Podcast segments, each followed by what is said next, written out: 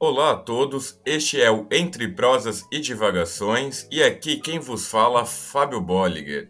E como sempre, do meu lado esquerdo virtual, Danilo Sanfelice. Como é que está, meu querido camarada? E aí, pessoal, bom dia, boa tarde, boa noite, boa madrugada a todos vocês. Estou muito bem, muito obrigado. Um pouco de sono, mas isso faz parte da pessoa que vai dormir às três da manhã assistindo o filme do Harry Potter, mesmo sendo adulto.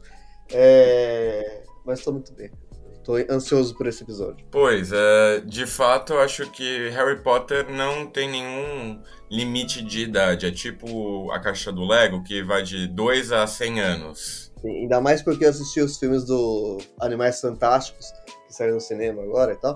E daí eu tô com, com, com a história do Harry Potter na cabeça, e daí eu quis assistir os, os Harry Potter pra, pra ver, as ligações, sabe? É, aliás, eu vi que a, que, que, a crítica foi bem ferrenha, até mesmo com a participação da Maria Fernanda Cândido, né? Ah, eu não leio crítica, não. Eu gostei, whatever. é isso aí. O que os outros pensam, problema deles. Foda-se, é, exatamente. Bom, pessoal, hoje, como vocês já sabem, é, para quem deu o play aqui, né? É evidente que vocês já sabem que o episódio hoje se trata sobre o que está acontecendo no Peru e a sua crise política atual, que nós vamos debater. Claro que vamos demonstrar que essa crise já não é atual, no formatinho que a gente já fez sobre outros episódios de países da América Latina, contando desde a sua formação do Estado Nacional, trazendo até os dias de hoje, justamente para demonstrar como a história é um fio condutor importante para nós entendermos as as crises as situações do nosso mundo atual. Antes de mais nada, eu só gostaria de fazer uma pequena errata sobre o último episódio que nós tivemos, sobre a questão econômica da, da, do conflito da Ucrânia, no qual eu havia mencionado que havia ocorrido um massacre na cidade de Kharkiv. No caso, o massacre ocorreu na cidade de Bucha, que é uma cidade é, na região da área metropolitana de Kiev, tá? É, eu peço desculpas pelo equívoco, porque justamente como ocorreu tantas coisas, está ainda acontecendo muitas coisas é, com relação ao conflito, a gente acaba se atrapalhando e vamos combinar. Nem eu, nem o Danilo, nem a nossa convidada, Ana Laura, somos especialistas na área da geografia ucraniana, né? É, por isso, justamente, eu peço minhas singelas desculpas. Mas bem, Danilo, caso você não tenha mais nenhum comentário a se fazer, seja sobre Harry Potter, sobre seja seu Palmeiras, vamos então tacar pau neste carrinho, Marcos, e falar do Peru? Ah, bora, bora lá, bora lá. Vamos começar então. Então, pessoal, como o Fábio falou, nós vamos falar sobre o Peru hoje, sobre o que está acontecendo no Peru hoje e trazendo aquele, aquele fio condutor histórico que o Fábio muito bem mencionou, que a gente fez bastante nos episódios de. Especialmente os episódios que a gente nós nos propomos a falar, especialmente de um país. Né? A maioria sobre a América Latina, mas também falamos sobre o Afeganistão, sobre Palestina, Israel e tal. Então, sempre nesse mesmo formato. Então, bora lá. Vamos começar então, portanto, falando da independ...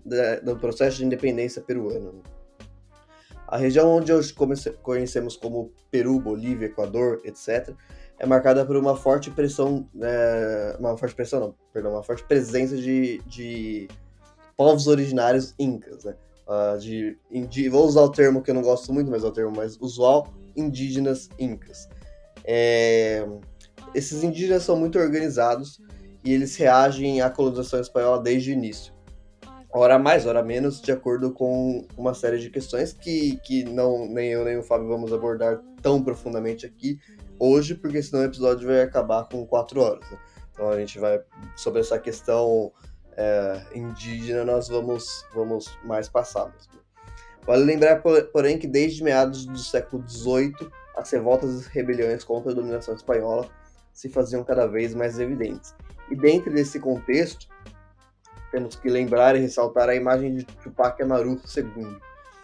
É, Tupac Amaru II foi. É, o seu nome de batismo era José Gabriel, mas ele adota o nome de é, Tupac Amaru II em homenagem ao famoso Inca, o indígena Inca, uh, Tupac Amaru I, é, muito conhecido, entrou para a história por resistir à chegada dos espanhóis logo no, no início da colonização. Em 1780 acontece o que entrou para a história como a maior rebelião indígena contra os colonizadores da América Latina, especi especialmente é, falando de América Espanhola. É, e que foi com a liderança de Tupac Amaru II. Uh, quer falar, Fábio? Fala aí. Só queria fazer assim uns comentários sobre a figura do Tupac Amaru II. Para além de ele ser um famoso rapper, é, já vou explicar essa questão, mas o Tupac Amaru ele teve um contato muito forte com, com ele teve acesso, melhor dizendo, à educação formal no contexto da colonização espanhola, o que é, o proporcionou até uma grande visão sobre essas questões né? E isso demonstra também muito a diferença que havia entre a colonização espanhola da portuguesa. Que no, no caso da América Portuguesa, que conhecemos hoje como Brasil, a, até a era pombalina, que é no século XVIII, a educação, primeiro, ela estava delegada às ordens religiosas, como o caso dos jesuítas, tanto que nós temos o pátio do colégio, que eu acho que é o exemplo maior para quem é de São Paulo, e outra questão é que as universidades na América Espanhola existem desde o começo da colonização, né? desde que já se havia o um mínimo de infraestrutura necessária para tal. Enquanto na América Portuguesa, para alguém da elite, vamos lembrar que para ir não chegar a um nível universitário naquela época, só a elite chegava. E no caso do Brasil, para alguém da elite chegar a uma universidade, você tinha que viajar até Portugal e estudar em Coimbra, que era a única faculdade, a única, melhor dizendo, universidade, não só de Portugal, como do Império Português como um todo. Enquanto a América Espanhola, nesse sentido, já estava em outro patamar. O Brasil só foi ter instituições de nível superior própria só com a chegada da família real em 1808. Então isso já demonstra, por exemplo, como o Tupac Shakur, Tupac Shakur já fala o Tupac Shakur, Tupac Amaru, ele teve um, um, um, já um bom acesso à educação, que, que vai tá, ele vai ter essa formação justamente na era iluminista, né? Que o nosso, acho que nossa, na nossa versão brasileira, ficou mais conhecido com a Inconfidência Mineira, que também teve muitas dessas influências iluministas, que foi o pensamento da época. Né? Divagação feita, passa a bola pro Danilão. E, e quem que é o rapper, Fábio? Ah, é verdade, né? Eu falei, falei, falei, não falei do rapper. O Tupac Amaru, como ele vai se tornar realmente uma figura de resistência tão forte que vai ultrapassar os séculos e os países, vai influenciar o casal Shakur, no, acho que nos anos 70 ou 60, não sei quando ele nasceu, e vai batizar o seu filho de Tupac, nosso famoso Tupac Shakur, que veio a falecer naquele contexto da, da, da rixa entre, as, entre o West e o Leste da, do, da cena do rap nos Estados Unidos. Isso aí. Uh, então, o, como o Fábio disse, o Tupac Amaru ele era um, um, de origem nobre, né? ele era um crioulo, que é uma palavra que em português tem outro sentido, mas em espanhol é o, o mestiço, né, o filho do, do, do europeu com o indígena. Então, no, no, caso do Tupac Amaru, ele era justamente esse crioulo e era o crioulo nobre, né? Então ele tinha origem bastante nobre, que permitiu a ele, de fato, uma educação muito boa e tudo mais. E ele era, por, por exemplo, fluente em espanhol, em quechua, que é a língua indígena da região, e em latim. É, então, de fato, o, o, o e outra coisa importante é que o Amaru, como o Fábio disse também, ele era fruto do seu tempo, né? Então, um homem letrado, estudado, versado em iluminismo, por exemplo. Ou seja, ele usou as ideias iluministas do seu tempo para desenvolver a luta indígena. Então, mostra que ele é muito uma consequência direta do tempo em que ele está vivendo. É... Em 1780, o vice-reinado de Lima entrega uma crise econômica por conta de decisões comerciais da coroa espanhola. Amaru entende, nesse momento, a importância uh, de iniciar uma revolta e, e, conta com o apoio maciço da elite crioula, muito numerosa na, na região, e de indígenas das classes populares, além de escravos negros, pessoas escravizadas negras, e até de colonos mais pobres, mesmo que brancos. É, daí é uma questão de classe muito, muito evidente aí. É, muitos. É, é, é, acho interessante a presença de colonos brancos, né? Porque mostra como a, a, a, o processo colonizatório ali era agressivo, mesmo com aqueles que eram brancos, mas não eram tão endinheirados assim. Eles participam, inclusive, de um, de um processo de, de, independência. A coroa espanhola consegue sufocar a, a revolta e prender seus líderes. É, Tupac Amaru II teve a língua arrancada, portanto foi torturado, né? E foi arrastado por cavalos até sua morte. Uma morte bem, bem complicada. A revolta, porém, durou mesmo depois da morte de seu líder, é, durando um bom tempo ainda. E os espanhóis acabaram assassinando 80 mil rebeldes, que é um número bastante violento, né? Bastante interessante, porque se você for pensar, 80 mil mortos em uma revolta, um processo revolucionário, etc. Hoje em dia já é um número chocante. Imagina no meio do século XVIII, no fim do século XVIII, melhor dizendo. Uh, embora não exitosa, a revolta foi fundamental para o desenvolvimento do processo de independência no Peru, uh, bem como as diversas outras revoltas indígenas em toda a América. É, ainda hoje nós podemos uh, analisar, perceber diversos movimentos indígenas especialmente ligados às esquerdas, que usam o, o, nome, a imagem e as ideias de Tupac Amaru. É interessante isso, como a, como a, inclusive no Peru, especialmente, né? A, a imagem dele continuou ao longo dos séculos, inclusive, como o Fábio disse, chegou até os Estados Unidos e tal. É, e tudo isso contribui, todo esse processo, toda essa, essa revolta e tal, contribui para o amadurecimento da independência do Peru. Porque essas lutas, elas, elas, elas garantem né, o aprendizado do, do popular, né? Mesmo que as pessoas tenham morrido e tudo mais, a, a consciência popular, o imaginário popular, isso fica muito, né? Então, normalmente os processos de dependência ou de, de revolução, quando sim violentos, eles têm todos um processo longo e, e sempre com, com essas, esse tipo de batalha que, que marca bastante toda uma, uma população. Né? É, outro evento importante, que daí eu vou deixar para o Fafá falar, para o Fábio falar, que, que são as invasões napoleônicas na Espanha. Ele é um menino mais versado que eu sobre isso, então vou deixar para ele explicar para nós isso. E a importância disso dentro desse processo de independência na América Espanhola. Olha, de fato agradeço os elogios, entretanto, é, é um pouco descabido esse elogio, até porque o senhor também é um garoto muito inteligente e sabe muito bem falar sobre essas questões. Mas eu vou aceitar essa passagem de bola e vamos discutir um pouco. Como o Danilo muito bem falou, esse processo de revolta que houve na época do Tupac Amaru foi de fato um grande ensinamento. Só que a conjuntura internacional não proporcionou uma possível vitória desta revolta. Entretanto, com as invasões napoleônicas na Península Ibérica, ela, é, isso vai dar um, uma margem justamente muito boa para uma possível independência. O porquê? Quando Napoleão invade Portugal, ele tem que passar pela Espanha. Passando pela Espanha, ele tira o Carlos IV ou V, agora não vou lembrar. É o Carlos IV, bota o Fernando VII, que é o seu filho, depois tira o Fernando VII e coloca o, o, o José Bonaparte, que é o seu primo. Isso tudo a caminho de Portugal. Quando isso ocorre, e a gente já comentou isso em outros episódios é, de países latino-americanos, a, a elite local se junta, criam as famosas juntas, declaram apoio e lealdade à Casa de Bourbon, que era a casa do Fernando VII, e, e, e não aceitam a, a, a, a soberania uh, da Casa Bonaparte. Só o que, que acontece nesse meio tempo? Depois que Napoleão cai e volta à Casa Bourbon, Fernando VII agradece, ó, brigadão aí, vocês que, tão, é, que me apoiaram, mas ó, você é em Lima, pode sair daí, agora volta tudo normal. E quando uma vez se tem o, o gostinho do poder, dificilmente alguém quer abrir mão e voltar a, a, a, a, a descer dois degraus de novo, né? E aí, no caso, foi onde justamente começam-se os processos de independência da, dos países hispano-americanos. É, acho que era isso que você queria que eu explicasse, Danilo?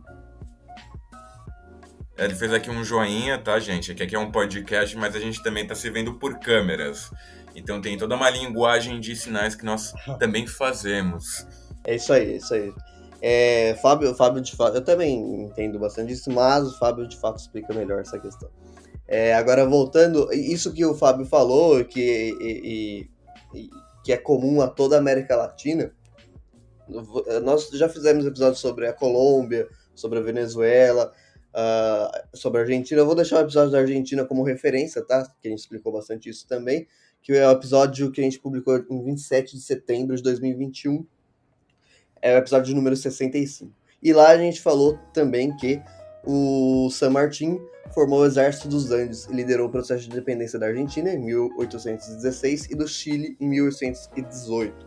A partir de então, San Martín cria uma frente bélica chamada Exército Unido e ruma para o Peru, ou seja, é a, a soma do, das forças da Argentina com o Chile e com os revoltosos peruanos para avançar, para lutar a favor da independência peruana. Em 1820, unindo as tropas chilenas com as peruanas ligadas aos crioulos locais, sempre muito importante a figura dos, da elite crioula local, uh, San Martín eh, avança pelo mar rumo a Lima. Sitia a capital por seis meses, forçando os espanhóis a, a, a fazerem diversos acordos para recuperar o controle da cidade. Só que se eles sitiam a capital do vice-reinado por seis meses, mostra de fato que, que esse processo já estava muito maduro, enfraquece a moral, principalmente também do, dos espanhóis, e, e, ao contrário, eleva muito a moral dos, dos revoltosos. Né? Isso é muito importante ter em mente em, em uma guerra ou, ou, em uma revolta. É, a coroa espanhola sai muito enfraquecida desse episódio, ao passo que os, que os revoltosos saem cada vez mais fortes, cada vez com uma moral mais, mais elevada, a própria população passa a ajudar, inclusive.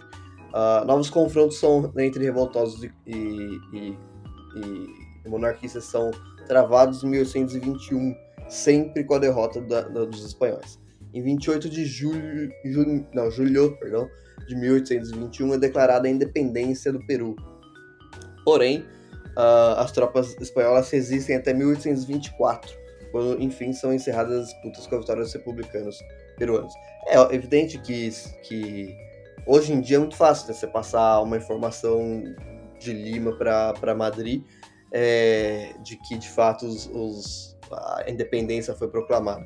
Mas em, no, no, início do século XIX é um pouco mais complicado passar essa, essa informação. Então, naturalmente, várias uh, tropas espanholas, até chegar a informação de, delas mais para o interior do país, por exemplo, de que aconteceu a independência, elas continuam lutando ou porque de fato a informação não chegou, ou apenas por não aceitar a derrota. Né? Pode falar, Fábio. Pois, uma coisa que eu acho que você mencionou que é muito interessante para a gente poder entender melhor esse processo de independência, que a gente sempre tem que ressaltar que a gente está falando num contexto do século XIX, onde as coisas eram mais difíceis de acontecerem. É, por exemplo, é, existe esse mito no caso brasileiro de que o processo de independência ele foi pacífico, né? e, e consequentemente foi um, um foi um, uma independência tão tão sangrenta como foi na América Hispânica, só que isso também é uma falácia. É, por quê? Uma guerra no século XIX, ainda mais de, da Espanha e Portugal para a América Latina, para ambos os países enviarem tropas para a América Latina, tirem as criancinhas da sala, mas era um puta de um rolê. Não era fácil você mandar um, um, um contingente de pessoas é, para o outro lado do oceano. Só para fazer um parâmetro, que é a última guerra que teve entre um país latino-americano e um, uma potência europeia foi a Guerra das Malvinas. E aí é uma outra questão, porque aí já existiam portas-aviões, já existiam tecnologias que facilitavam, não estou dizendo que era barato enviar, que até hoje é caro, mas é, é, havia como acontecer uma guerra nessas proporções. A única diferença que nós podemos observar dentro do processo de independência da América Hispânica para a América Portuguesa é que acho que Portugal teve um pouco mais de decência, não decência, mas soube ler melhor a situação e, e, e fazer de uma maneira com que a independência fosse algo até mais. Não digo tranquilo, mas que não houvesse uma ruptura de relações entre Brasil e Portugal, até porque o processo de independência ele foi mais bem orquestrado, teve questões econômicas como o, o, o, pagamento que o Brasil teve que fazer a Portugal. Portugal conseguiu manter os seus interesses econômicos a níveis globais sem a interferência do Brasil, que poderia ser um, uma pedra no sapato de Portugal, enquanto a Espanha não. A Espanha tentou até o último momento manter a, a, as suas colônias, né? Justamente por isso que se tem essa ideia de que a América Hispânica foi muito mais sangrenta, porque houve de fato muito mais resistência.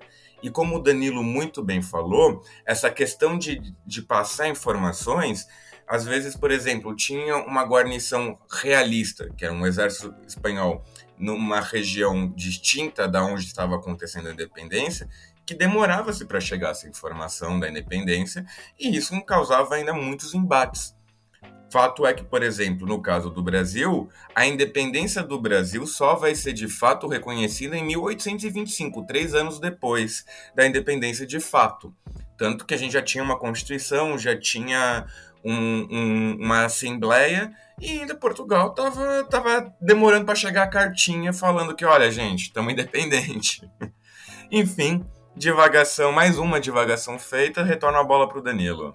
Na consolidação da independência, o primeiro presidente foi o, o próprio general San Martín, uh, mantendo-se no cargo por apenas um ano, quando renunciou e cedeu lugar a Simão Bolívar. Por quê? Porque uh, tanto o San Martín quanto o Bolívar divergiam bastante filosoficamente sobre o futuro do país. San Martín se recusou a seguir a perspectiva unificadora dos conquistadores das regiões do norte, liderado por, liderados por Bolívar. Uh, porém, o exército bolivariano é, e, e sempre deixar claro o, o para nós percebemos e, e, tomarmos cuidados com, com esse termo, né, bolivariano, que o, o termo na época do Simão Bolívar significava uma coisa, ou seja, o termo durante o século XIX significava uma coisa, e o termo, especialmente posterior a Hugo Chaves, significa outra. Então tem que ter bastante cuidado com esse termo.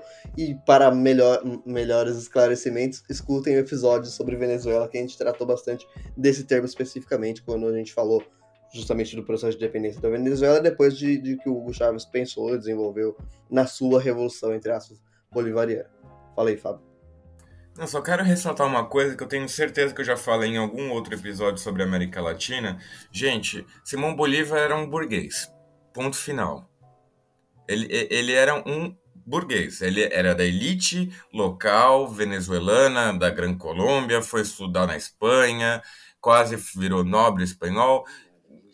É, assim, para os desavisados, tire essa ideia de que Simão Bolívar era um grande comunista, até porque Simão Bolívar veio antes da própria teoria marxista. É tipo, gente, é anacrônico total qualquer semelhança com, com Simão Bolívar e ideias socialistas, tá? Não esquecem isso, como eu digo e repito, ele era um burguês, e ponto final. Não, não, não, é pro, não há problema nisso, é só algo factual. Exatamente. E para entender, eh, eu só não vou definir muito bolivarianismo aqui, porque senão o episódio vai ficar muito longo. Mas para entender isso, retorna o episódio da Venezuela, mas também precisamos, no futuro, que a gente vai falando no século XX, uh, nós vamos explicar o termo nacionalismo, do ponto de vista latino-americano, e vai ficar um pouco mais claro em relação a isso.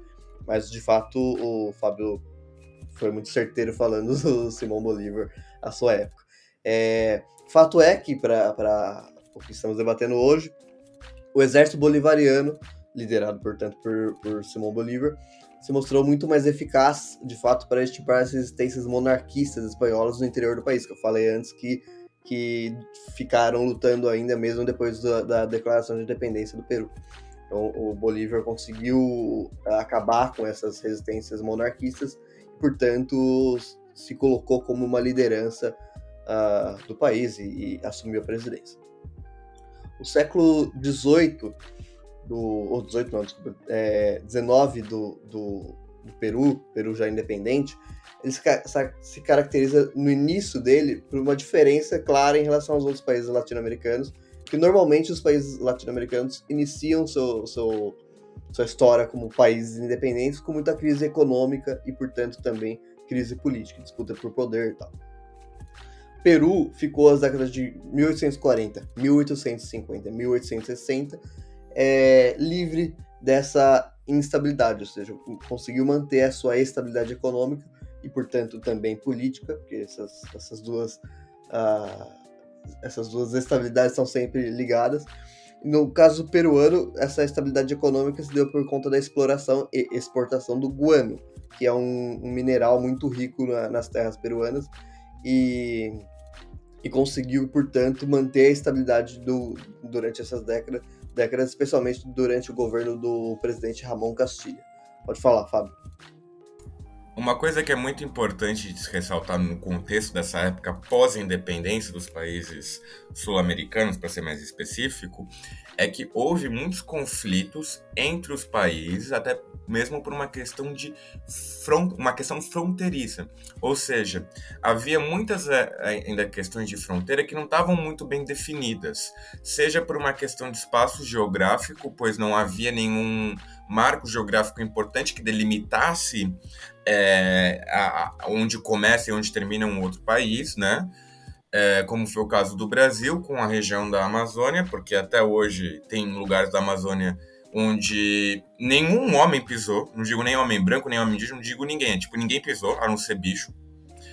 E, e no caso da, da América Hispânica, mais em específico, o, é, havia uma questão, pois os, os vice-reinados, querendo ou não, era tudo meio que da Espanha. Então, não fazia muita diferença se estava sobre o, o domínio do vice-reinado da Prata ou do vice-reinado do Peru, ou da capitania geral do, do Chile. Isso era indiferente, né? Porque, no final de contas, era tudo meio que Espanha. Só que depois, a partir do momento que eles viram países independentes e já não tem mais muito entre si, começam-se os conflitos. O que o Peru a este primeiro momento vai ficar isento. Ele vai, é, como o Danilo muito bem disse, vai ficar por fora até por causa de um êxito econômico inicial que eles tiveram. Só que, spoilers alert, e já aviso, historiador não tem spoiler, porque o que é passado já, já não é spoiler, já, já aconteceu, gente. Então, assim, é, vai ter um conflito sim territorial, e, e só digo uma coisa: envolve mar. Para bom entendedor, meia palavra basta. Continua aí, Danilo. É, justamente, esse, esse spoiler do, do Fábio é justamente agora, quando a estabilidade do Peru passa a, a não existir mais. Né? Ah, então, a, essa estabilidade dura até o início da, da década de 1870, uh, ah, quando, primeiro, a exploração do, do minério guano passou a encontrar fortes concorrentes internacionais, e, portanto, com isso, o, o Estado peruano, mesmo com, com, uma concorrência, continuou gastando tanto quanto gastava até então, e, obviamente, passou a se endividar, ou seja, a, a, a, começa uma instabilidade econômica sempre muito importante. Somado a isso, em 1873, o governo peruano assina o Tratado de Aliança Defensiva com a Bolívia, tratado muito importante que obrigava os países a entrarem em qualquer conflito armado a favor do seu aliado. Ou seja, se a Bolívia entrasse num conflito armado, Peru teria que imediatamente entrar a seu favor e vice-versa. O problema desse, desse tratado, portanto, se dá justamente em 1879, quando o Chile declara guerra à, à Bolívia e o Peru, graças ao tratado referido, é, se viu obrigado a defender o seu aliado. Então, o conflito ficou conhecido como a Guerra do Pacífico, e suas consequências são vistas na sociedade peruana até os dias atuais por vários motivos. Uh, por exemplo, durante os, os, anos de conflito, o exército chileno ocupou algumas cidades peruanas, invadindo escolas médicas e outras instituições educacionais, saqueando o conteúdo da Biblioteca Nacional do Peru, roubando ou, e, ou né, destruindo é, monumentos e obras artísticas do país, além de transformar a Universidade Nacional Maior de São Marcos e o Palácio das, da, exposição, da exposição em quartéis militares. É, tais ações do exército chileno causam, causaram, portanto, marcas presentes uh, até hoje no, no, no, peruano, né? tanto com, com o brilho né, do, do, do peruano, com a, com a, nacionalidade, com a questão de, de se sentir pertencente àquele, àquele território, uh, quanto às agressões diretas, né, tanto à população quanto às riquezas, especialmente artísticas, do, do país. Né. É, e, na, e, naturalmente iniciaram uma hostil rivalidade presente até hoje. Isso é muito comum pre, é, presenciar. Só você assistir um, um jogo de futebol entre Peru e Chile, seja no Peru ou no Chile, especialmente no Peru, que você vai olhar a arquibancada e ver. E não só na arquibancada, às vezes dentro de campo também, um, um, um ar um pouco mais tenso. Fala aí, Essa guerra do Pacífico, que foi a última grande guerra entre países sul-americanos do século XIX, porque ainda vai haver mais uma última guerra, que essa vai ser a última guerra de todas, que foi a Guerra do Chaco.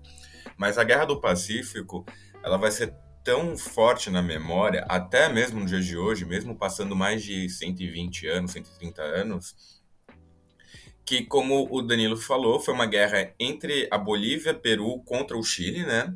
Só que o Chile vai sair extremamente vitorioso. No caso, ele não só vai ocupar algumas cidades peruanas, como vai chegar até Lima, no o, o exército chileno. E o que acontece? Eu já acho que já contei essa história algumas vezes, minha madrasta é chilena, e ela uma vez me contou uh, de um caso que tem uma praça chamada Praça de los Dos Leones, que tem uma estátua, evidentemente, com dois leões. E essa estátua veio diretamente de Lima como um troféu de guerra.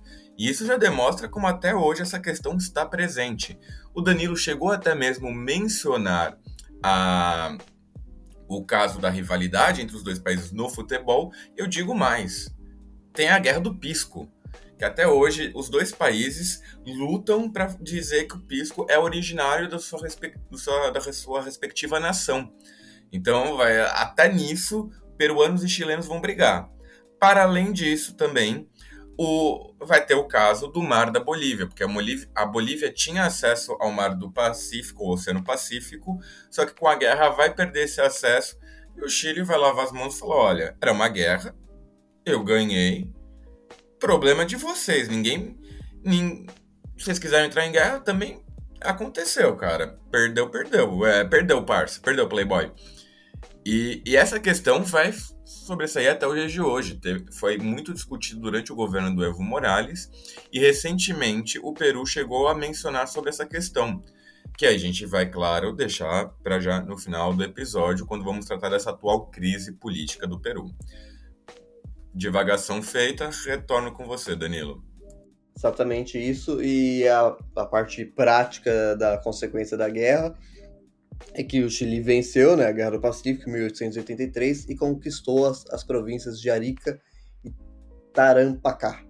É, então, além de todas as questões é, que nós falamos, ainda o, o, o, Peru ainda perdeu território, uma porcentagem é, até que grande, né, uma porcentagem considerável do, do seu território. Viu? Uh, os anos seguintes foram, fica, ficaram marcados por ações do governo para reconstruir o país abalado após a guerra.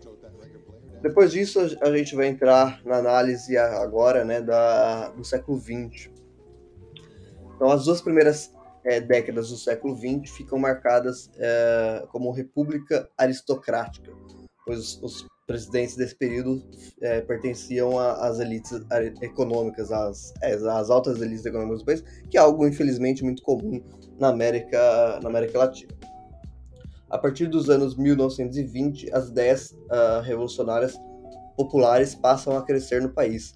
O Partido Comunista passa a ter cada vez mais destaque, especialmente ao redor da figura de José Carlos Mariátegui, uh, que é uma figura dentro do comunismo latino-americano que eu particularmente gosto bastante, mas que eu vou falar mais dele, olha o spoiler aí, eu vou falar mais dele no, nas dicas culturais desse episódio.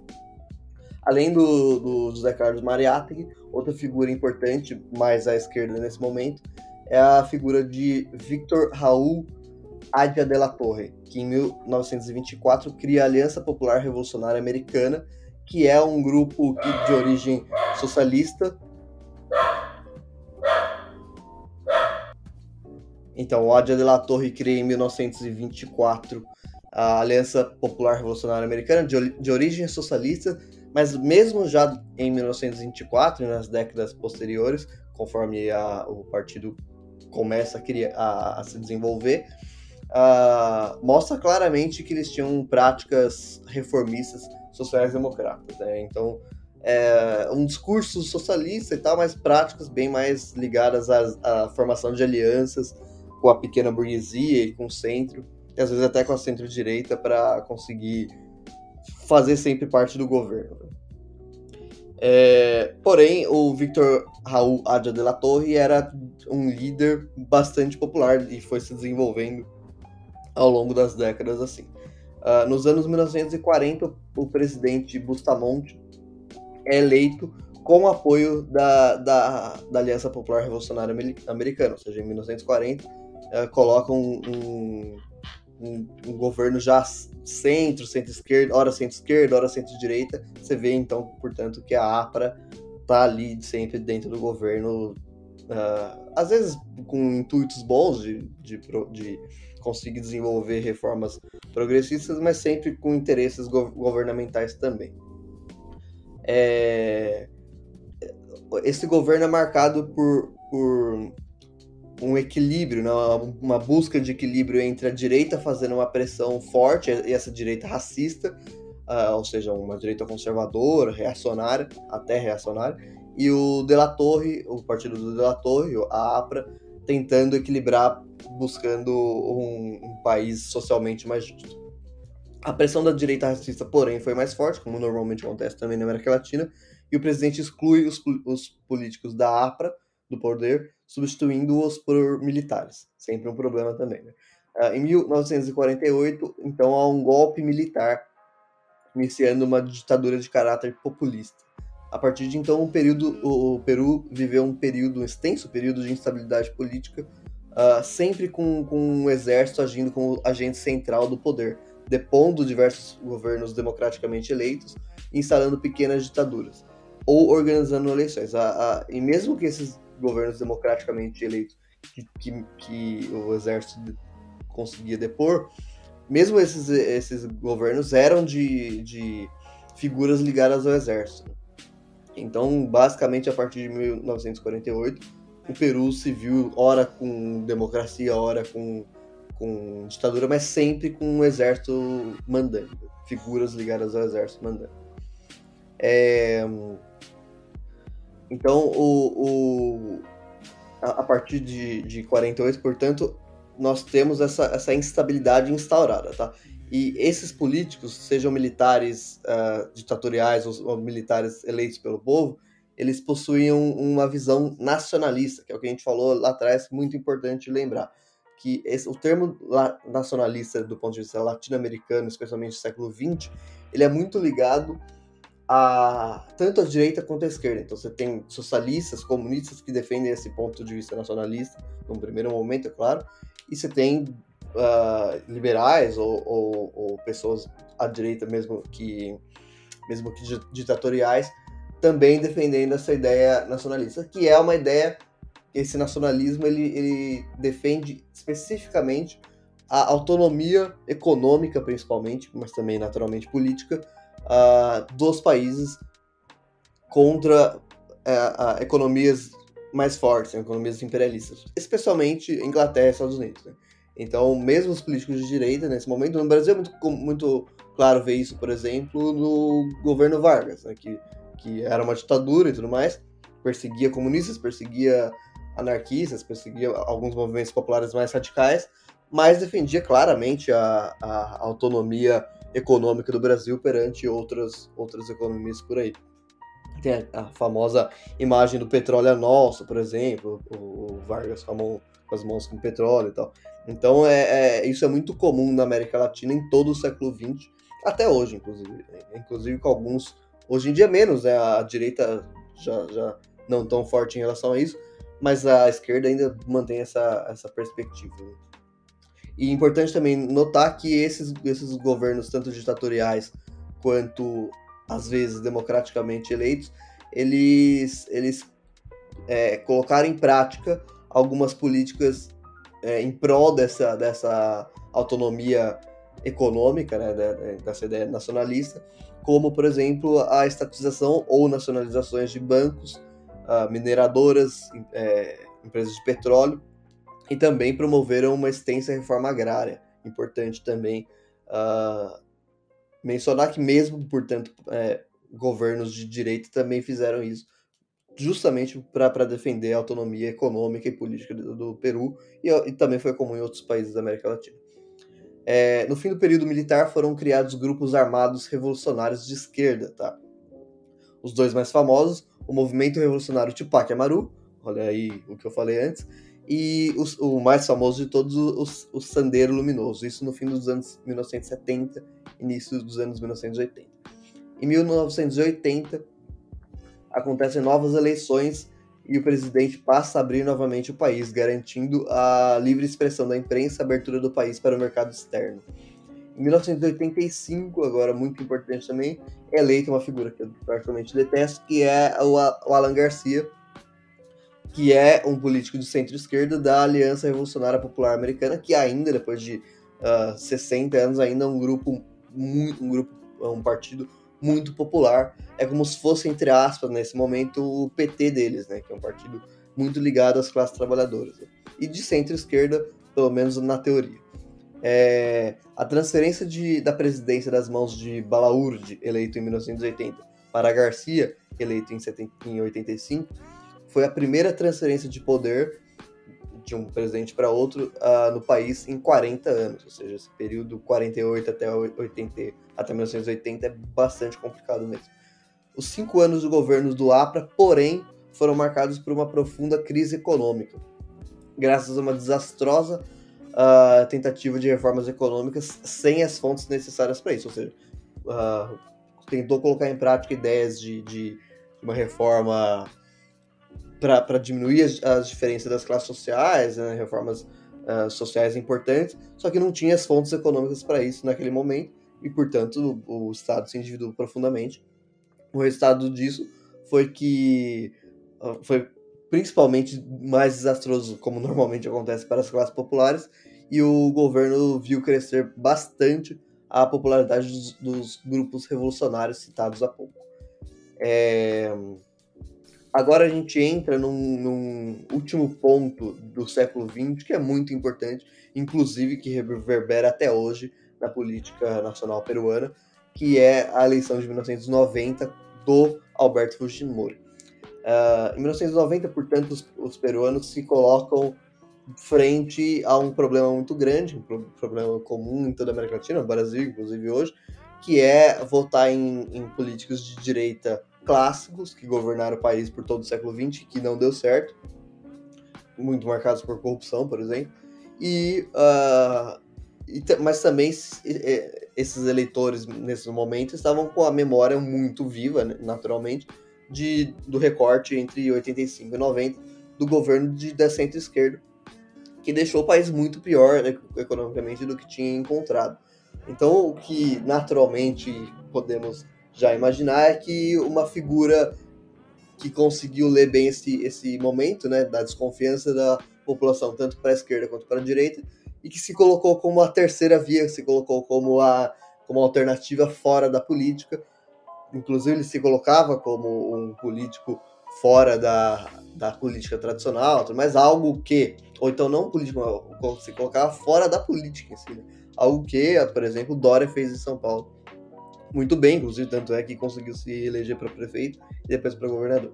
Então, essa, essa, o, o, essa eleição do Alberto Fujimori foi justamente ele conseguindo ler é, o, o, momento político em 1990 peruano e, e, e se colocar nesse momento ali. É, o início do governo Fujimori é marcado por medidas drásticas com o intuito de recuperar a economia.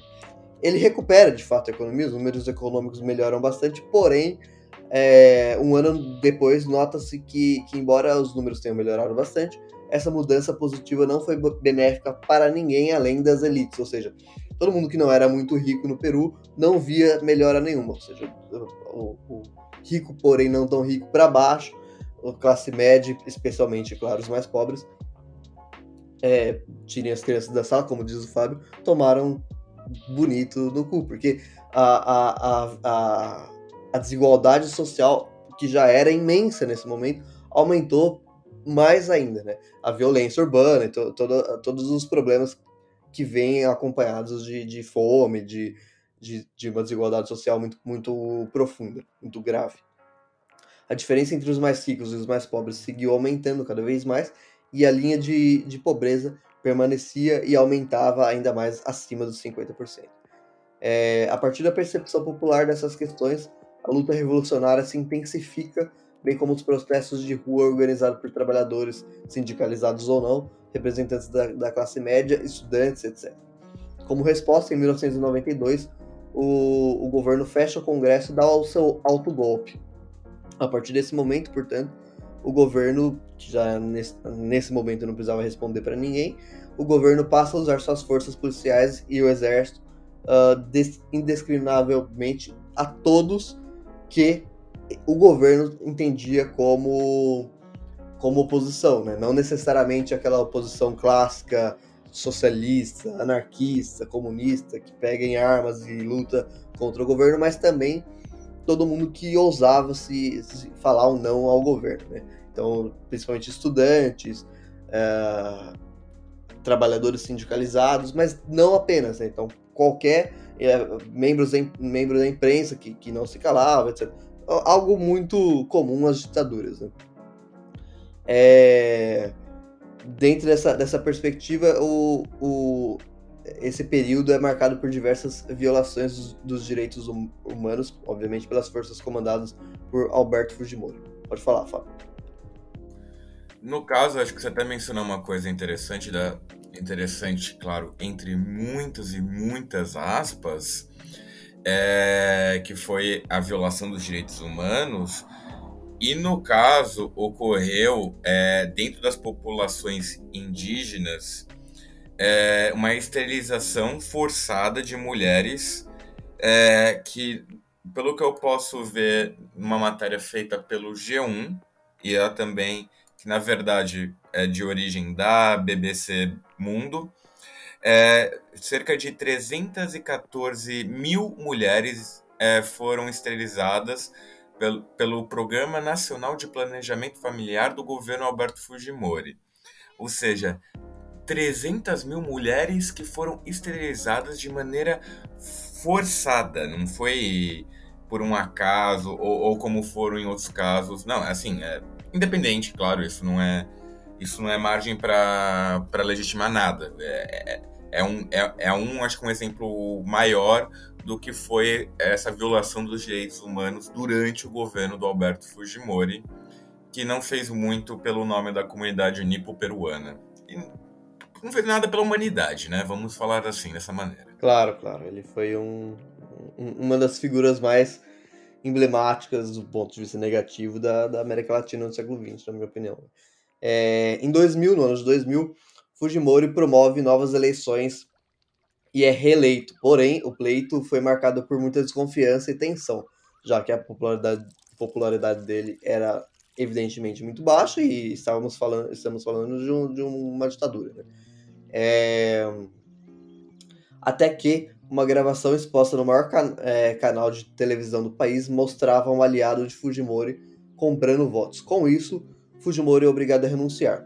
Investigações posteriores mostram uma profunda corrupção é, dentro do seu governo desde 1990, uh, ah, e além de muitos relatos cada vez mais graves e mais profundos de atrocidades contra os direitos humanos. Né? Então, pessoal, agora a gente acaba o século XX, uh, ah, acaba o segundo bloco e vamos iniciar o terceiro bloco, no qual trataremos do século XXI e depois do, do atual momento peruano.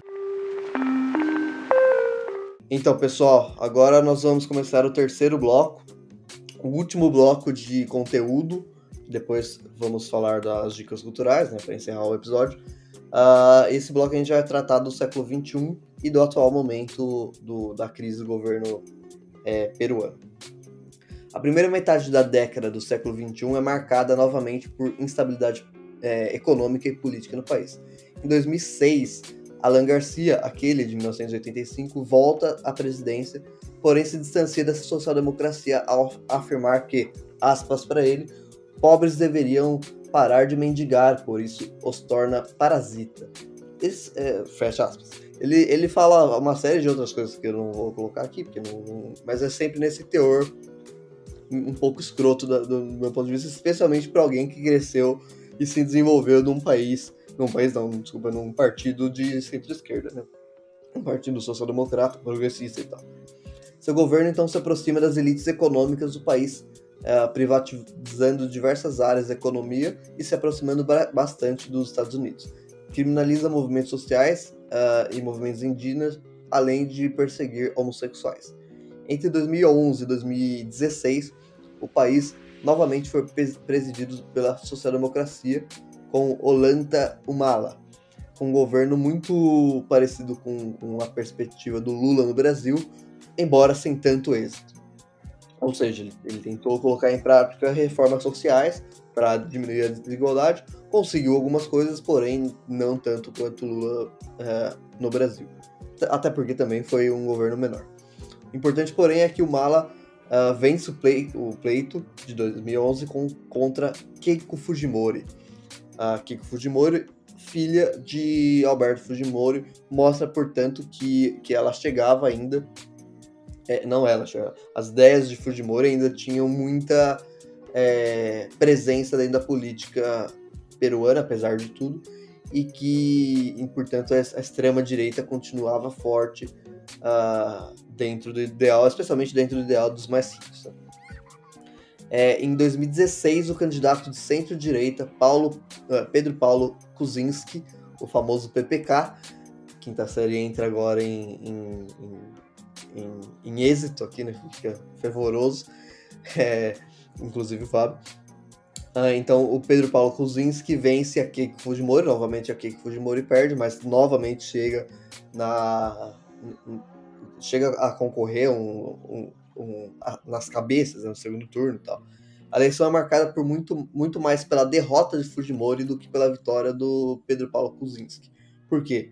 Porque o, o PPK recebeu muitos votos uh, para a, a Fujimori não ganhar. Ou seja, não que a população que votou nele, essas pessoas que votaram nele, não que essa, essas pessoas estejam votando nele porque gostam dele, sim porque é, não querem que a Fujimori vencesse, e isso faz com que, naturalmente, o governo já começasse muito instável. Então, esse governo é marcado por essa instabilidade muito grande. Algo muito parecido, não da estabilidade, mas da, da, da eleição em si, com hoje em dia com a eleição do, do Macron na, na França, que muitas pessoas votaram, especialmente mais à esquerda, ou mesmo a social-democracia francesa, votou para não é, eleger a Le Pen e não a favor do, do Eu achei muito interessante a sua fala, até mesmo fazendo essa comparação atual que ocorreu das eleições na França, né? Que o Macron conseguiu ganhar a Le Pen. É, é a primeira vez que um presidente na França é reeleito desde 2002 com ah, nem vou lembrar mais o nome do presidente da França, mas é, fazia um bom tempo. E realmente foi essa questão até tipo mais ser contra a, a Keiko Fujimori do que a favor do, do PPK. É, para tirem as crianças da sala ou deixem a quinta série na sala, mas quando a PPK assume o Peru, uh, teve, vem justamente contra essa questão do Fujimori, da, da, dessa ferida que se tem na memória do peruano com relação aos casos de abuso dos direitos humanos, de casos de corrupção, e até mesmo com a ideia de que o, o PPK poderia realmente reverter essa situação. Só que, entretanto, nós temos que lembrar que nesse contexto de 2016 e 2017, o, já estava ocorrendo no Brasil a Operação Lava Jato, que vai demonstrar os casos de corrupção de uma certa empresa construtora chamada Odebrecht, que ela não só agiu no Brasil, como na América Latina e em outras partes do mundo. E ela agiu muito fortemente no Peru. Tanto que os casos de corrupção que vão estar ligados ao PPECA vão ser justamente relacionados à Odebrecht, no qual ele teria recebido propinas. E isso já vai desestabilizar o governo que ele mal havia assumido, né? Tanto que ele fica apenas dois anos no, no cargo, e quando já ocorre esses casos de corrupção, acaba por si só já caindo na desgraça e, consequentemente, tendo que renunciar ao poder. É isso. Justamente, esse é um ponto muito importante para falar sobre 2016 para frente, especialmente 2018 para frente, que a partir de então o Peru entra num, num, ciclo de muitos, muitos, muitos pedidos de impeachment e renúncia, pedidos de impeachment e renúncia, que é algo que o Fábio falou muito bem uh, ah, para mim em off, que mostra o problema constitucional, o problema é, grave da, do, do, do, Peru, que é um, um, sistema que permite muito facilmente uh, que, que, os, que a retirada de presidente seja de fato posta em prática. E isso é sempre um problema, né? O, o, ao meu ver, eu, eu, acho que o Fábio concorda, o, o cargo né, deve ser mais seguro, né, deve ser mais firme, mais protegido, especialmente na América Latina, onde historicamente nós temos um, um, um continente, um, não América Latina, que não é um continente, mas América do Sul, uh, problemas de, de classe, de gênero, de raça muito fortes, mas especialmente classe, uh, onde a democracia não é exatamente um termo muito respeitado, historicamente, especialmente no século XX, em vários e vários países latino-americanos. É, isso, isso faz com que fique sempre essa, essa aura também de golpe, né? de, de, de movimentações políticas é, não estou dizendo que é o caso do Peru, mas que, que leva, não só no Peru, como em outros lugares da América Latina, leva sempre à abertura desse, desse processo, onde, como a democracia não é algo tão respeitado assim, e, no caso peruano, é, é tão fácil tirar um presidente do poder, sempre grupos vão tentar tirá-lo. E, e, e, portanto, a partir de 2016, com Pedro Paulo Kuczynski, especialmente a partir de 2018, com o processo de que levou à renúncia dele do cargo, o, o, que se viu depois foi uma constante uh, entrada e saída de, de pessoas, de presidentes no cargo, algo que de fato, como o Fábio muito bem menciona, é algo que, que, a, que a própria a Constituição do país permite, que é um grave erro, né? É, para mim é, é, algo que dá margem para ações, especialmente da elite racista econômica, agir sempre. Não, no caso, até como eu havia lhe falado em off, agora vamos, entre aspas, falar on para os nossos ouvintes. Uh, desde o PPK até os dias de hoje, uh, nós já tivemos, se não me engano, foi o PPK, depois foi o, Fis, o Viscarra, que teve também muitos embates com o parlamento, vários processos de impeachment, que assumiu depois do PPK. Depois nós tivemos o Manuel Merino, que ficou apenas cinco dias no poder, né, depois da, da renúncia do fiscal, até o Francisco Sagasti, que, que vai ficar ali como um presidente tampão até a, assumir o, o Pedro Castilho, né? E, e, o que eu quero dizer com tudo isso? É, no Peru já, teve, já tivemos toda essa quantidade de presidentes em seis anos. Isso é muito.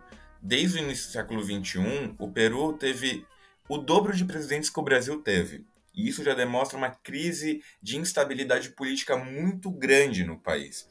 E como o Danilo até mencionou, é, o que acontece?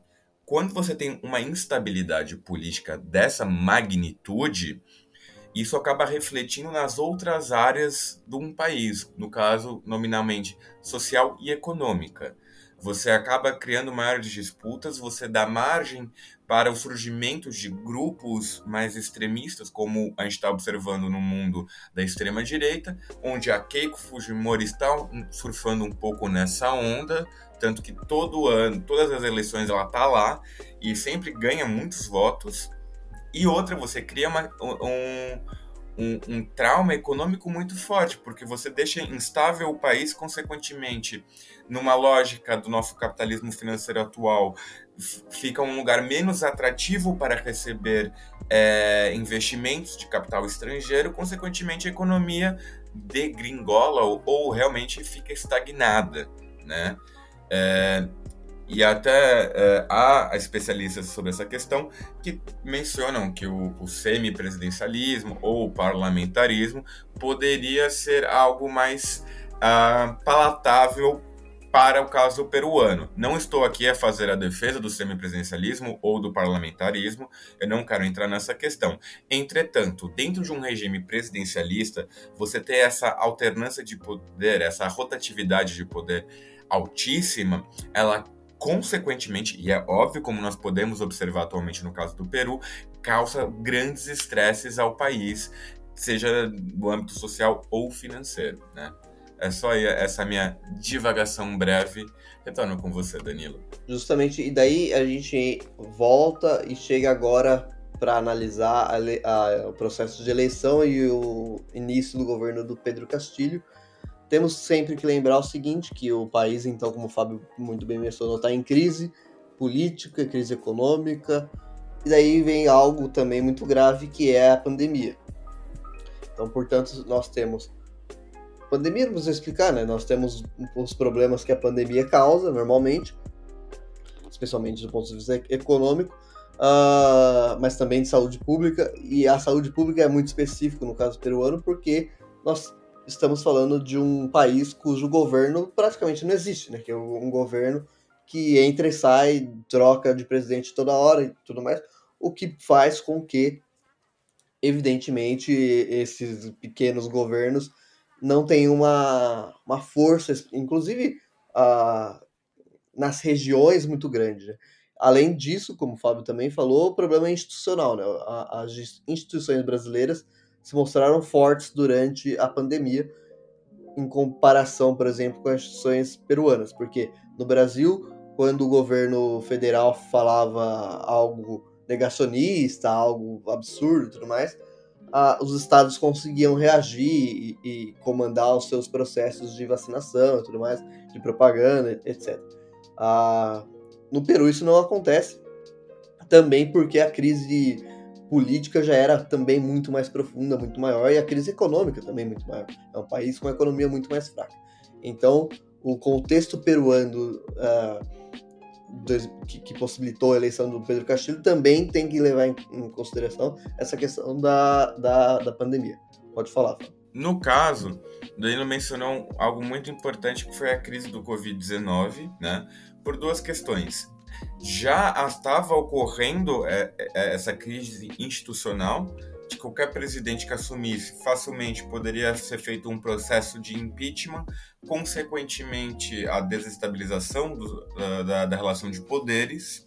E no caso específico da Covid, como o Dano bem mencionou, a, diferentemente do Brasil, que as instituições é, estatais se demonstraram fortes e muito bem é, firmadas, mesmo diante de um, de um governo que estava fazendo políticas contra, é, o Peru não foi esse caso. E tem um agravante no caso do peruano. É, o, Peru, o, Peru, vive muito do turismo, é, seja para Machu Picchu, seja para as linhas ginásticas, enfim, Cusco no geral.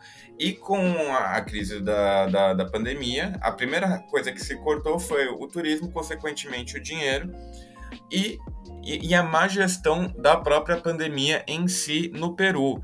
Consequentemente, é, aquilo só foi uma bola de neve que foi se tornando cada vez maior. O, o que eu e o Danilo estamos aqui tentando passar é que, no caso, essa crise institucional é a raiz de todos os problemas que estão ocorrendo no Peru. No, claro que não digo todos, todos, mas dá para ter uma noção de que muito poderia não ter ocorrido se não tivesse é, esses mecanismos é onde um poder político pode desafiar o, o atual e tirar de uma forma muito fácil. Claro que os embates entre grupos políticos ocorrem. Entretanto, é, essa coisa de, de, de pôr e tirar, ela cria muita instabilidade para um país. Isso é inegável. E isso é uma questão que está muito além da esquerda ou da direita, porque a partir do momento que um outro assume, é muito fácil é, da esquerda, se fosse a oposição, de retirar. O que acontece é que atualmente o Pedro Castilho é o da esquerda e a direita quer tirar. E, e assim vai por diante. A, a, crise vai continuar independente do espectro político que estiver no poder. Agora, o do. A partir do momento que o Pedro Castilho consegue a eleição. Na minha fala já acabou. Agora é contigo, meu querido. Não, beleza. Então, a partir do momento que o, que o Pedro Castilho é, consegue a sua eleição, né, entra no poder, nós conseguimos perceber claramente um, uma questão que logo depois, é muito rápido essa, essa, esse, esse início de desconforto, vamos chamar assim, é, da elite econômica peruana com o, o, Pedro Castilho, que faz com que é, o, o, novos tentativas, né, críticas fortes que saem do, do, da, do contexto apenas de uma crítica à, à oposição e vai mais para o contexto de impeachment ou golpe, etc., uh, ah, passa a acontecer. É um momento muito rápido. É muito parecido, por exemplo, com a, o segundo governo Dilma, por exemplo, onde o, o, a parte perdedora, logo no dia seguinte, começa já a, a falar um monte de coisa, falar que foi errado. A, a Keiko Fujimori, inclusive, que perdeu para o Pedro Castilho, pediu recontagem de votos e tudo mais. Então, então tentou o tempo inteiro desmerecer a eleição do, do Pedro Castilho. Algo, infelizmente, comum na América Latina, mas que também é muito fácil de perceber na, no caso peruano. Três questões. Primeiro, o problema institucional, que o Fábio falou muito bem, de que é muito fácil tirar um presidente do, do Peru uh, do, do seu mandato. O segundo problema para mim muito claro também é a questão racista, porque o Pedro Castilho ele é de uma origem popular, ele é uma origem mais indígena, e ele é um professor, ele é de um, de um mais à esquerda, o discurso dele eleitoral é bem à esquerda. Ah, quando ele assume a presidência, ele vai para o centro, inclusive para conseguir formar um congresso para conseguir governar, mas todo mundo sabe que o discurso dele original é bem à esquerda, o que naturalmente incomoda elite econômica peruana.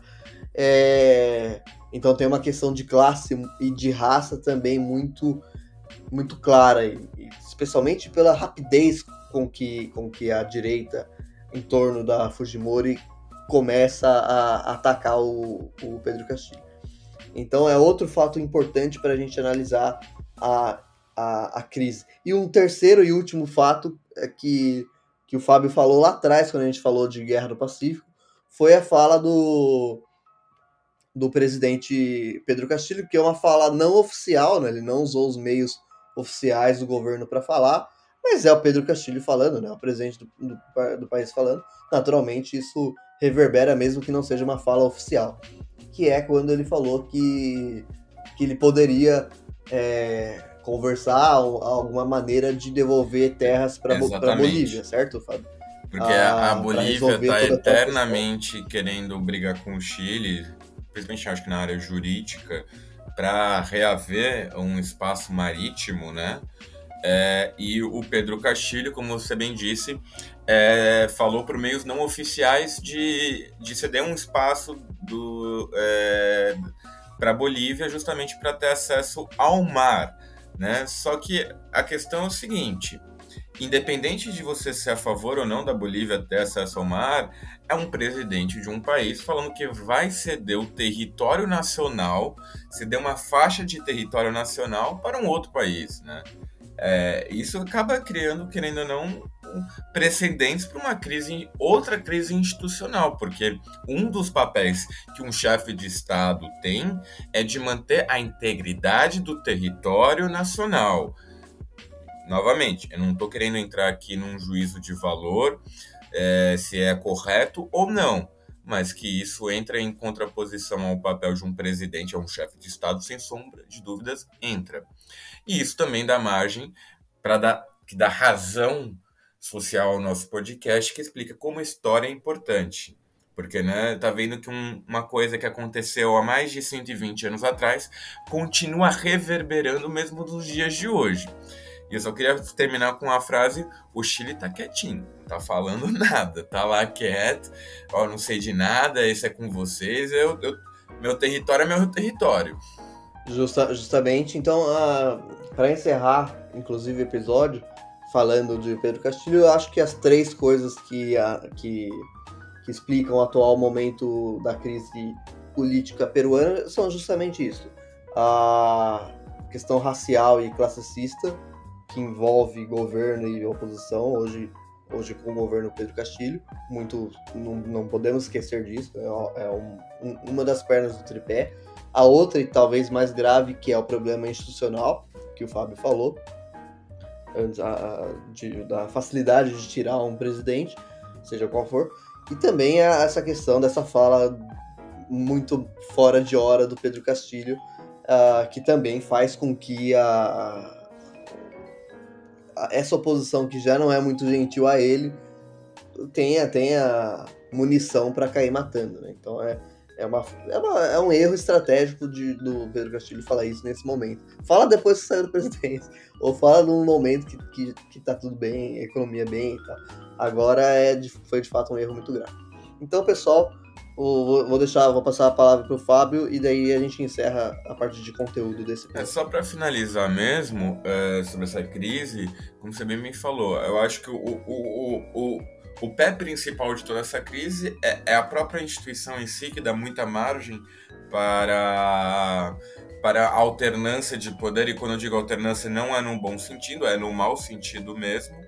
No caso dessa facilidade de retirar é, o presidente, é, concordo também que a questão racial é muito presente, muito latente, até porque é, é, a, a, luta de classes com a questão racial na América Latina é algo que se confunde, né? Porque basta ver toda a elite latino-americana, ela tende a ser branca, enquanto é, povos é, originários ou mesmo afrodescendentes tendem a estar nas classes mais populares, né?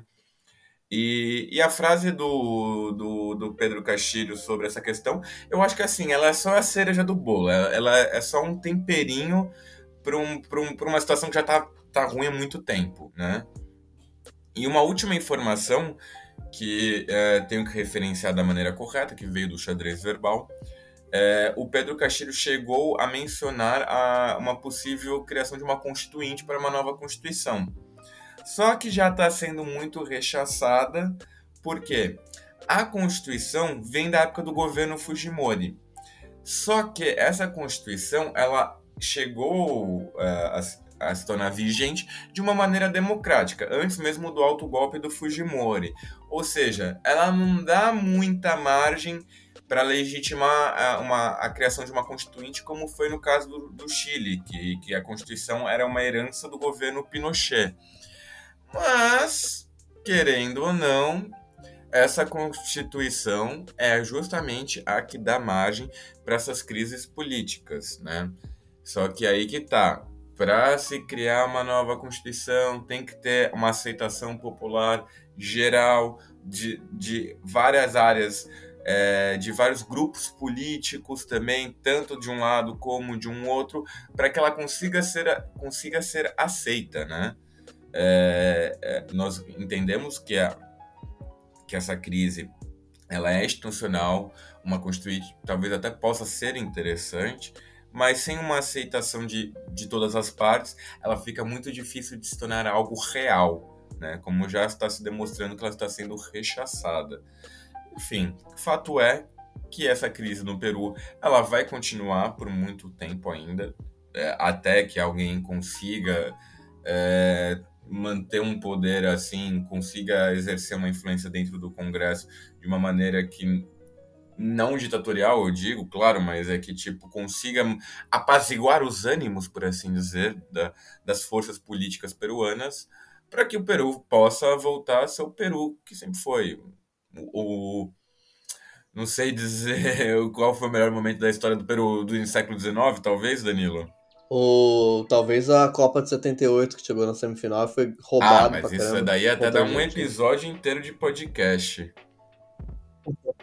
De uma certa visitinha é, que a seleção peruana recebeu no vestiário. Mas enfim, para quem não sabe, dá uma procurada no Google, vocês vão entender rapidinho o que a gente está falando.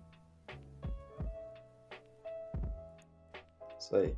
Então, pessoal, o episódio de hoje foi esse e agora a gente vai passar para as dicas culturais. Bem, pessoal, já nessa questão das dicas culturais, eu queria dar uma recomendação de um livro que eu confesso que eu ainda não tive a oportunidade de ler, mas pesquisando sobre esse episódio, descobri esse livro e me atiçou muito a curiosidade. Que é de um escritor peruano, acho que talvez o peruano mais famoso desde Tupac Amaru II, que é o Mário Vargas Llosa. Muita gente da esquerda não gosta dele pelas declarações políticas dele, né? É, e com razão, assim. Como já falamos aqui, eu e o Daniel somos de esquerda, não negamos. Mas também, tam, também não nos deixamos nos influenciar dentro da nossa análise. Claro que não somos imparciais, porque isso é, é mentira, é fake news. Mas fato é que o Mário Vargas Llosa é um grande escritor, escreve super bem. É, e, e, temos que aprender também a separar a obra do artista e reconhecer o talento dele nessa área. E o meu livro que eu queria recomendar para vocês é sobre a Guerra do Fim do Mundo, que ele se inspira na obra do, dos Sertões, do Euclides da Cunha, sobre a Guerra dos Canudos, onde ele mescla personagens reais com fictícios, narrando sobre esse conflito genuinamente brasileiro, né? Por isso que até me chamou muito a atenção, já que Os Sertões foi um dos poucos livros da época do ensino médio que eu realmente tive o, o prazer, o gosto de ler. Enfim, essa fica a minha dica cultural para desse episódio e passo para o Danilão falar dele. Então, pessoal, eu tenho uma dica cultural, mas antes vou fazer um comentário sobre a dica cultural do Fábio, que eu concordo com ele que temos que separar a obra do artista, porque de fato o, o Vargas Llosa as ideias políticas dele são, na minha opinião, lamentáveis, mas ele, enquanto escritor, é maravilhoso. Eu, eu até deixo também uma dica sobre ele, que é o livro é, Cinco Esquinas, muito bom também. Uh, eu tenho acho que uns três ou quatro livros dele que eu, que eu já li e tal, tá aqui, que ele de fato é um escritor muito bom. Sempre, obviamente, temos que separar a, a, a obra do artista, como o Fábio muito bem disse. Agora, a minha dica cultural de verdade é, é um pensador marxista peruano, que eu falei lá no início do século XX, né, no início do bloco sobre o século XX, que é o José Carlos Mariátegui, que é um pensador latino-americano que eu gosto muito, um dos que eu mais admiro, que eu gosto, que eu li com o maior prazer, que é, ele, ele é um, um marxista dos anos 30, fim dos anos 20, início dos anos 30, e ele é, era um jornalista até, e ele, a partir do momento que lê Marx, ele gosta muito daquilo, mas ele não faz o que normalmente até então se fazia, que é simplesmente ler e passar para frente o pensamento do Marx aqui na América Latina de uma forma muito automática, assim. Não, ele entende que era necessário é, adaptar o pensamento marxista às realidades latino-americanas, já que aqui nós temos uma série de questões que são próprias do, do da construção histórica latino-americana, como, por exemplo, questões da, da, colonização, questões indígenas, questões raciais, etc., muito próprias da, da América Latina. E que não existem, grosso modo, dentro do pensamento marxista original, porque são outras, é, outras perspectivas. Então, diante dessa perspectiva de adaptação da teoria marxista para as realidades latino-americanas, o, o Mariátegui escreveu. Eu, tem vários livros que eu poderia indicar, mas o que eu mais gosto é o, o clássico dele, que é os Sete Ensaios de Interpretação da Realidade Peruana. Muito bom. É, é um livro introdutório bom para o pensamento dele, e daí depois, se gostarem, vão para outros, mas esse de fato é maravilhoso. É, então, essa foi minha dica cultural. A gente encerra o episódio Só para finalizar mesmo falar mais episódio, coisa, antes de mais nada, gostaria de pedir desculpas aos nossos ouvintes. Nós tivemos problemas técnicos, né? Para gravar esse episódio. É, tanto que essa é a segunda vez que nós estamos gravando, porque da primeira vez foi tudo por água abaixo. É, genuinamente pedimos desculpas, tivemos questões de contratempo, agenda. Querendo ou não, eu e Danilo somos trabalhadores, somos estudantes. É, estamos aqui porque gostamos gostamos de falar, gostamos de conversar, gostamos de discutir sobre esses assuntos, né? E como sempre, não posso deixar de dar o, o clássico recado. Por favor, sigam nas redes sociais da sua preferência, escutem o nosso podcast no seu tocador de podcast favorito e, como sempre, sugestões, críticas, conselhos, é, dicas, convites para o almoço de domingo da família. Estamos sempre abertos, até mesmo para sugestões de episódio, caso vocês queiram é, algum tema que está aí é, passando na televisão, na, nas redes sociais que vocês não entendam tão bem, que vocês gostariam que é, nós discutíssemos aqui. Estamos sempre abertos a, a qualquer coisa. E bom, gente, como sempre, agradeço por vocês terem chegado até o final. E, como sempre, aquele beijo na sua clavícula. Porque, porque sim. Bem aleatório. Né? É verdade, faço as minhas as palavras do Fábio. Fiquem bem, fiquem com saúde, principalmente, né? E, e é isso. Beijo Beijão, na clavícula galera. também, tchau, tchau. gostei dessa.